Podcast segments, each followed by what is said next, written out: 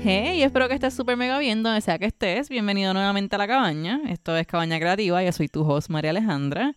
Yo espero que este weekend haya sido uno de complacerte, de hacer cosas que querías hacer y no preocuparte mucho, que hayas descansado. Este episodio yo llevo queriéndolo hacer hace tanto y tanto y tanto tiempo. Y honestamente no sé por qué me tardé tanto en hacerlo. Como sabes ya por el título, hoy voy a discutir contigo la diferencia entre copia e inspiración. Esto es un tema que le cae a cualquier rama del arte, a cualquier rama creativa. Obviamente por yo ser ilustradora, yo voy a estar discutiendo esto desde el punto de vista del artista visual, pero todos los puntos que yo voy a compartir contigo hoy se van a poder encajar en cualquier otro tema, no solamente en el dibujo. Antes de continuar, te tengo que decir que este episodio es primo del episodio de la originalidad no existe. Yo creo que si tú unes estos dos episodios es la combinación perfecta para entender bastante la diferencia entre estos dos términos. Como te dije hace varios segundos, yo llevo queriendo hacer este episodio hace mucho tiempo, porque como en mis redes yo lo más que sigo son artistas, no solamente boricuas, sino de todos los países. Los artistas son de todas clases, o sea, de pintura, son escultores, son artistas digitales, que están empezando, que llevan un chorro de años, etcétera. Y yo veo que mucha gente se confunde con estos dos conceptos, en especial la gente que no lleva tantísimo tiempo.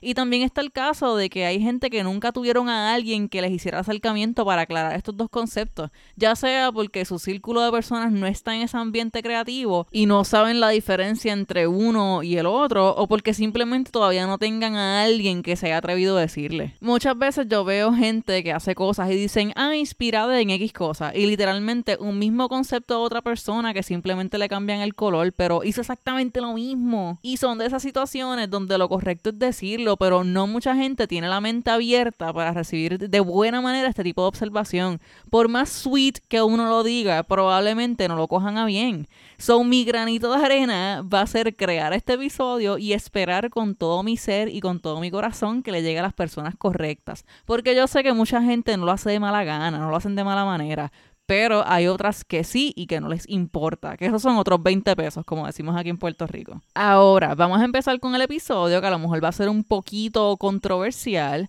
Yo espero que no, yo espero que esto se tome como algo informativo, pero a la que yo publico un episodio, al igual que con otra cosa en el arte, yo pierdo control completamente de cómo es que se percibe, así que vamos a ver cómo esta aterriza. Lo primero es aclarar que hay una línea bastante finita entre estos dos conceptos y por eso es que yo creo que tanta gente se confunde. Yo quiero pensar que es más la gente confundida que la gente que lo hace de mala gana. Yo quiero creer eso. Ah, y lo otro que tengo que aclarar, que yo no lo había dicho todavía, es que esto es basado en mi conocimiento y experiencia. Todo lo que te voy a explicar es basado en lo que yo he aprendido todos estos años. Entonces, ¿qué es la inspiración? Es cuando alguien, algo, algún lugar, alguna sensación, algún sonido, lo que sea, provoca y o te da la motivación a crear, a hacer algo. Es cuando experimentas algo con alguno de tus sentidos y este hace que se te prenda la musa, como decimos aquí en Puerto Rico. Ahora, la diferencia está en lo que tú decides crear y cómo lo decides enseñar. Porque hay veces que uno ve algo, uno se emociona y quiere crear lo mismo porque crees que es una buena idea, porque sabes que lo puedes hacer o porque quieres ver si te sale, si tienes la habilidad para hacerlo. Y lo puedes hacer siempre y cuando lo hagas para ti y no lo publiques al mundo. Y si por casualidad tú quieres publicarlo, tienes que darle el crédito completo a la persona. Por ejemplo, vi la pieza de X persona y me inspiró a querer intentarlo. Cuando tú dices inspirado por X persona, lo que estás dejando saber es que viste la pieza de la persona y te motivó a crear la tuya, que a lo mejor es similar en algunas áreas, pero de todas maneras es completamente diferente. Para ponerte un ejemplo con un personaje que tú y yo conocemos, vamos a suponer que yo veo a Bugs Bunny, lo veo haciendo una monería o alguna payasada, como siempre lo ponen, qué sé yo, él siendo un conejo se viste de un perro para poder entrar a una casa. Eso suena como algo que pondrían a Box Bunny a hacer. Y yo viendo la animación, a mí se me ocurre dibujar un perro disfrazado de un conejo. Eso sí es un ejemplo de un concepto inspirado por algo que vi en una caricatura de Box Bunny. Ahora, si yo decido hacer un conejo gris, que no es Box Bunny, pero que mágicamente también camina en dos patas, que también es alto, también disfrazándose de un perro para poder entrar a una casa, ahí tú tienes que aclarar que viste la animación y te inspiró a recrearla o a intentarla. En el mundo del arte, este último ejemplo se considera como fan art, cuando tú recreas algo dándole crédito completamente a su creador original, pero tú lo quisiste hacer ya sea para practicar o simplemente como un love letter a la pieza o a su creador, como honrándolo. Esto tú lo ves mucho por ahí, lo ves mucho en películas que hacen escenas bien parecidas a otras escenas de películas viejas. Un ejemplo que te puedo dar es la escena de la canción I'm Just Ken en la película de Barbie.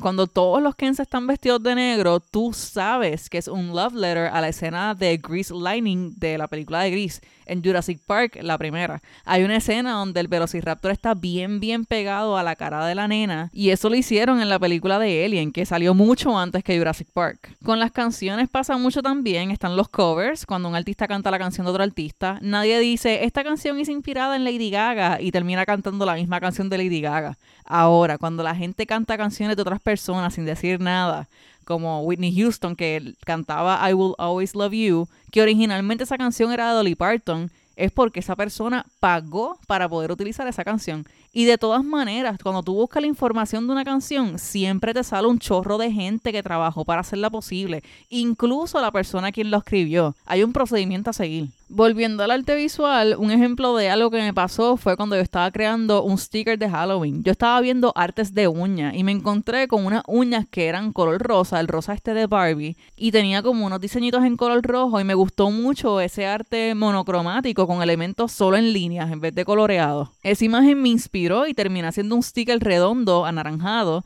que tenía elementos dibujados de brujería en color naranja oscuro en el borde y en el centro tenía un círculo blanco y dentro de ese círculo tenía escrito I put a spell on you. Si yo te busco la imagen de las uñas y te la pongo al lado del sticker que yo diseñé, si yo no te digo que esa imagen fue mi inspiración, probablemente ni siquiera se te ocurra. Esa foto de las uñas hizo que a mí se me aprendiera el bombillo. Eso es inspiración, esa cosa que provoca que se te prenda una chispa y que hace que te pongas a desarrollar tus propios conceptos. Es como un push, un empujoncito. Esto puede funcionar de muchas maneras. Tú puedes ver una foto de un pez súper colorido e inspirarte y decir, estos son los colores que yo voy a utilizar para pintar mi cuarto. Pero si tú ves la foto de este pez y tú decides decorar tu cuarto completo con la foto de este pez, no es que te inspiraste, el cuarto lo decoraste con ese pez. Es bien, bien tricky. Yo pienso que para irte safe siempre da el crédito. Si tú tienes la duda, si no sabes si va a parecer que te estás copiando, da el crédito. Así todo el mundo está feliz. El creador sabe que te inspiró a intentar algo.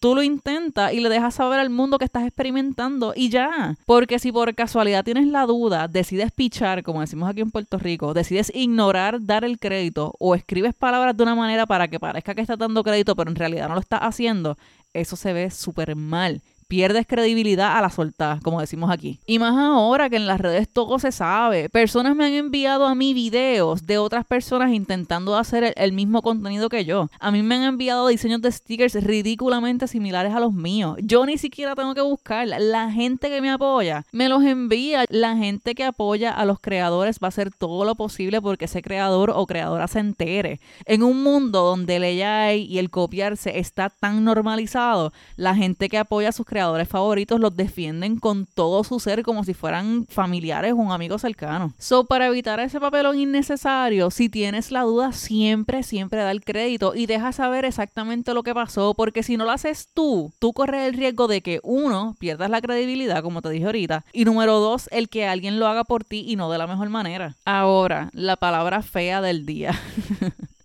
la copia. No importa de qué manera tú digas esta palabra, ya viene como con una energía fea.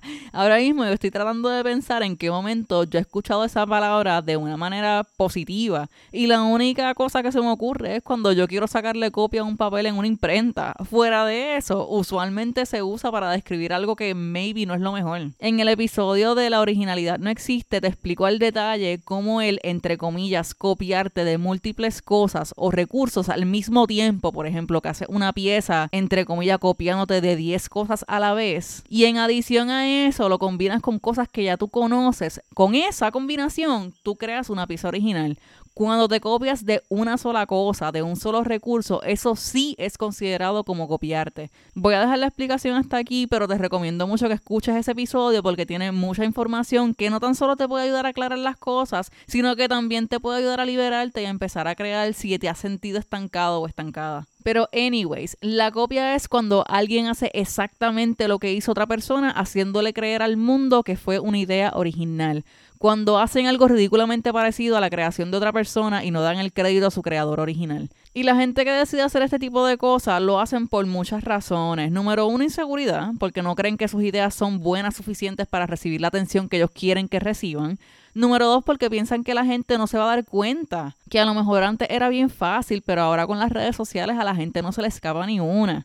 Número tres, porque piensan que pueden confundir a la gente, o sea, me refiero a que las personas pongan en duda si el creador que ellos pensaban que era el creador original realmente lo es o si simplemente se copió de esta otra persona. Número cuatro, porque ven una oportunidad de ganar algo y realmente no les importa cómo esto le afecta al creador original. Número cinco, porque piensan que el copiarse no es algo del otro mundo. Y número seis, por vagancia. Si alguien ya lo hizo y a la otra gente le gusta, ¿por qué reinventar la rueda, verdad? Como puedes ver, las copias no son bien recibidas, no solo para el creador original, sino para el resto de las personas también. La persona que decidió copiarse por la razón que sea está poniendo tanto en riesgo. Su nombre y su credibilidad están en la línea. A la que tú pierdas eso, tú pierdes un montón. Hay gente que se les ha caído el negocio por completo por esto mismo. Yo siempre te digo, la gente está harta de que les vendan, de que les mientan, de que les digan algo y que existan letras chiquitas. So, si se topan con otra persona más que le hace esto, van a poner a esa persona en la caja de embustero y buena suerte saliendo de ahí. Yo me imagino que salir de ahí no es algo imposible, tiene que haber sus maneras para, entre comillas, limpiar tu nombre. Yo no sé cómo ni quiero tener razones para saberlo,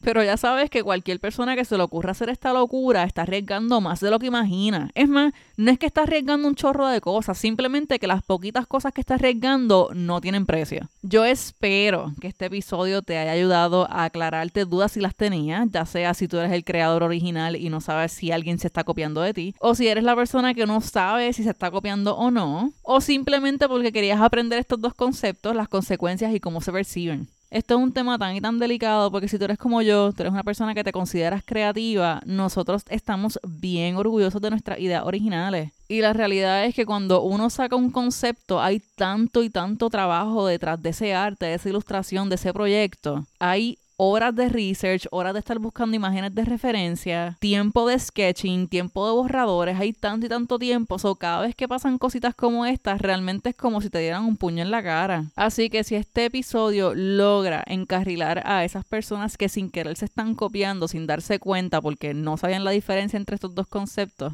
con eso nada más yo siento que yo gané. Meta cumplida con este episodio. Ahora sí me voy. Gracias un millón por decidir pasar este ratito conmigo hoy. Como siempre te digo, yo espero que le hayas sacado algo a este episodio, aunque sea la cosa más pequeñita. Te deseo una semana súper mega productiva, que descanses siempre que puedas y que quieras. Espero que estés súper bien donde sea que estés. Acuérdate que estoy súper orgullosa de ti y que tú puedes con todo y que el universo trabaja contigo, nunca contra ti. Hablo contigo luego. Bye bye.